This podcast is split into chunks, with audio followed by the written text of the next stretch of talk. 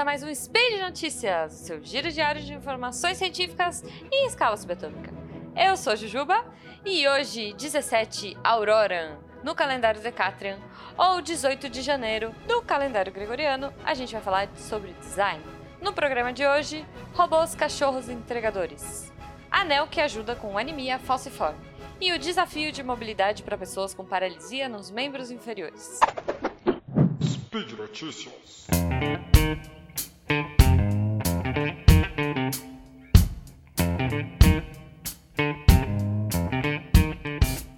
Na primeira notícia, é, eu achei super bacana. Tem uma empresa automotiva alemã que chama Continental e ela tá usando o sistema. Ela quer usar, né? Na verdade, tá em testes e tudo mais.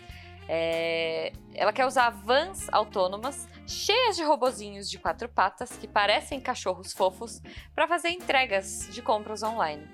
Eles têm hoje um veículo elétrico sem condutor que chama Continental Urban Mobility Experience, o Cube, olha que fofo, que é um casulo mais ou menos do tamanho de um micro-ônibus e dentro dele ele é todo reconfigurável. Então você pode pôr banco, você pode deixar espaço para pôr esses cachorros, ele é todo é, móvel, então você pode trocar. Então a ideia da, da Continental é que durante o dia eles tenham um esquema de transporte de pessoas. Então, durante o horário comercial, eles fazem um esquema, tipo, sei lá, de van, busão, Uber, X. E aí, acabando o horário comercial, a ideia é que eles troquem os bancos, coloquem os cachorros robôs, todos cheios com as suas encomendas, e eles entreguem dura- pela cidade. Então, olha que legal. Você teria, nesse esquema, um serviço de 24 horas, 7 dias por semana, ah, funcionando, porque você tem o transporte durante o dia e as entregas durante a noite. E geralmente à noite eh, são os horários que as pessoas estão em casa, o que faria muito mais sentido essas entregas, ou em portarias e afins. A Continental eh, prevê, né, que, bom, obviamente esse mercado de compras online estão crescendo muito. E essas pesquisas, a, a Continental desenvolveu algumas pesquisas que afirmam que a entrega automatizada dessas mercadorias no futuro vai ser tipo cerca de 80% é, feita por robozinhos, por drones e afins. Então olha que maluquice. Ah, Eu falei dos drones, né? Hoje eles já são uma, uma solução que está sendo testada, sei lá, pela Amazon, pelo Google, UPS. Mas claro que você ter uma mobilidade terrestre também é uma coisa muito interessante.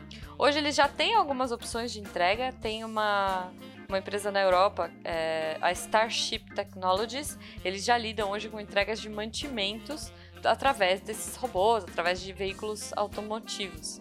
Claro, tudo isso ainda está em testes está começando, mas olha aí, quem sabe estejamos vislumbrando um futuro com cachorrinhos fofos robôs. Será que a gente vai ter que dar, tipo, ossinhos em formas de, sei lá, é, pecinhas de metal pra eles? Ai, que bobagem. Desculpa! Próxima notícia.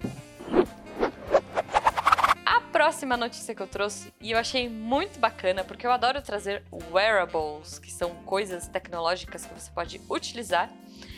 Essa matéria fala de um anel inteligente que foi desenvolvido por um designer nova-iorquino. Ele chama Hussein Al-Moussaoui. Acho que é assim. Desculpa, Hussein, se eu não sei pronunciar seu nome.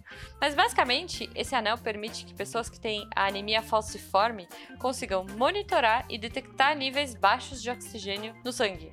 Esse anel chama, essa tecnologia, né, chama Oxygen. E ele tem, ele é um anel, cara, vejam aí no post, é muito bonito assim. Ele é um anelzinho bem simples, é, tem várias cores, tem várias opções assim. E ele tem um LEDzinho azul simples e, quan- e ele muda para vermelho quando a quantidade de saturação de oxigênio no sangue tá baixa. Eu sei pouco, talvez a galera da medicina possa me ajudar um pouco mais, mas é, o pouco que eu vi aqui na matéria, essa anemia falciforme é um distúrbio genético onde os glóbulos vermelhos é, irregulares, eles, porque os nossos glóbulos eles são tipo redondinhos, né? Na anemia falciforme, os, os glóbulos parecem. Às vezes eles se juntam, eles ficam calacrados, sei lá, e bloqueiam o fluxo de oxigênio pelo corpo. Então isso pode levar a dor intensa e danos nos órgãos, é bem perigoso. A ideia, então, do Oxygen é medir o nível de oxigênio na corrente sanguínea usando alguns sensores. Olha que louco! Ele mede os níveis de luz vermelha e infravermelha que passam pelo dedo. Então, assim, quando a quantidade de luz absorvida muda, isso significa que os níveis de sangue estão oscilando. Então, esse dispositivo ele alerta o paciente, né, com, a, com atualizações da interface do anel, como eu falei, a luzinha troca de cor. E no anel ele já tem um telefone de emergência uh, correspondente. Então a pessoa coloca uma, um telefone de emergência ali. E se acontecer qualquer coisa, né, numa situação de emergência, ele notifica o, a pessoa que ele colocou no anel e já chama uma ambulância. Olha que legal. Esse é um projeto que é. é o anel é projetado para ser super discreto, até para que o usuário não se destaque como alguém que está com uma doença e tal, que tem um problema. Então ele foi concebido para que no futuro as pessoas é, possam ser auxiliadas e quem sabe a gente não possa ampliar esse esquema e, sei lá, testar outras coisas. Mas eu achei demais, demais mesmo o Oxygen. E ele é bem bonito. Depois vejam no post. Próxima notícia. Essa é uma que eu achei muito legal. É, e eu acho que vale de verdade vocês entrarem. Eu, hoje eu tô toda. Entrem no post, entrem no post. Mas é porque é bacana vocês olharem as imagens dos projetos. Porque todo projeto de design, é, ele não precisa. Eu sempre bato na tecla, ele não precisa ser só bonito, mas ele tem que ter uma funcionalidade. E aí rolou. Tá rolando um. A Toyota, ela lançou uma fundação, que é a Toyota Mobility Foundation. E ele, eles lançaram um desafio para que projetistas desenvolvessem exoesqueletos, cadeiras de rodas, qualquer coisa que ajudasse é, na mobilidade de pessoas com paralisia nos membros inferiores. Então, uh, foram escolhidos cinco finalistas desse desafio. Esses cinco finalistas receberam 500 mil dólares para desenvolver os protótipos e no final da, da competição eles vão ganhar mais um milhão de dólares para, enfim, tocar o projeto e a gente espera que dê super certo. É, vou falar rapidinho de alguns que eu achei bem legais, mas tem vários. Vocês depois podem ver lá com mais calma é, cada um, né? Cada projeto que tem.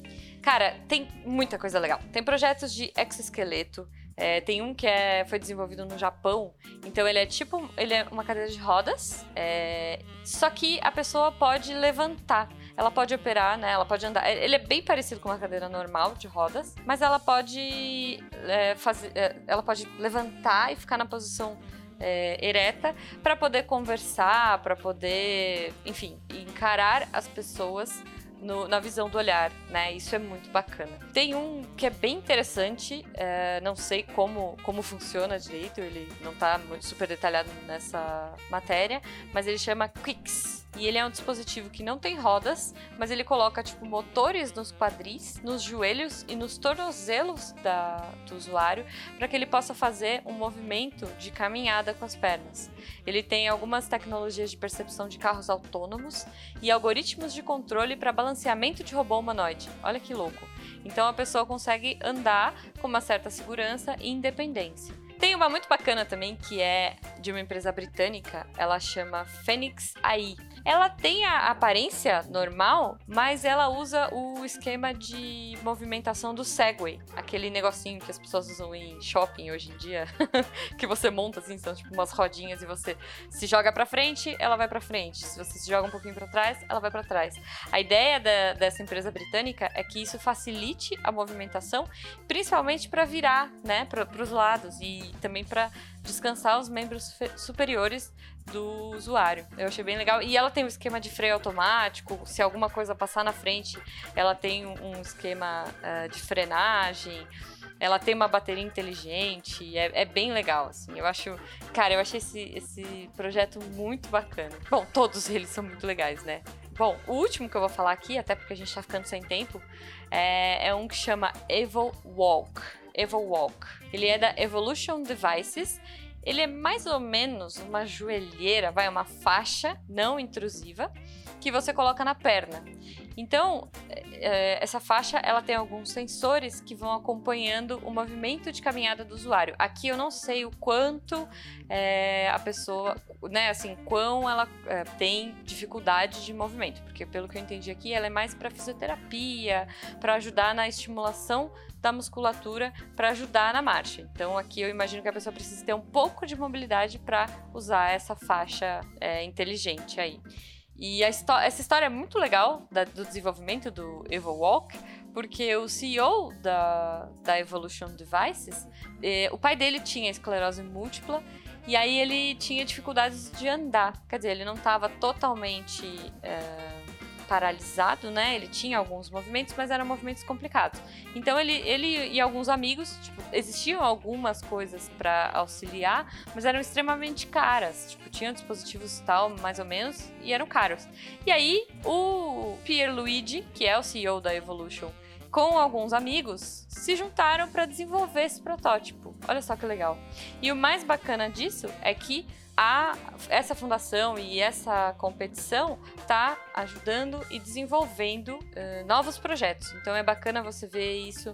É legal a gente ver como é importante ter fundações investindo, como é legal a gente ter projetos desse tipo que incentivem jovens, incentivem uh, empresas, incentivem pessoas a olhar para o problema, olhar para isso e achar soluções. E cara, acreditem todos os problemas que a gente pode imaginar tem uma solução muito legal de design. E assim, é, com uma verba ainda, né?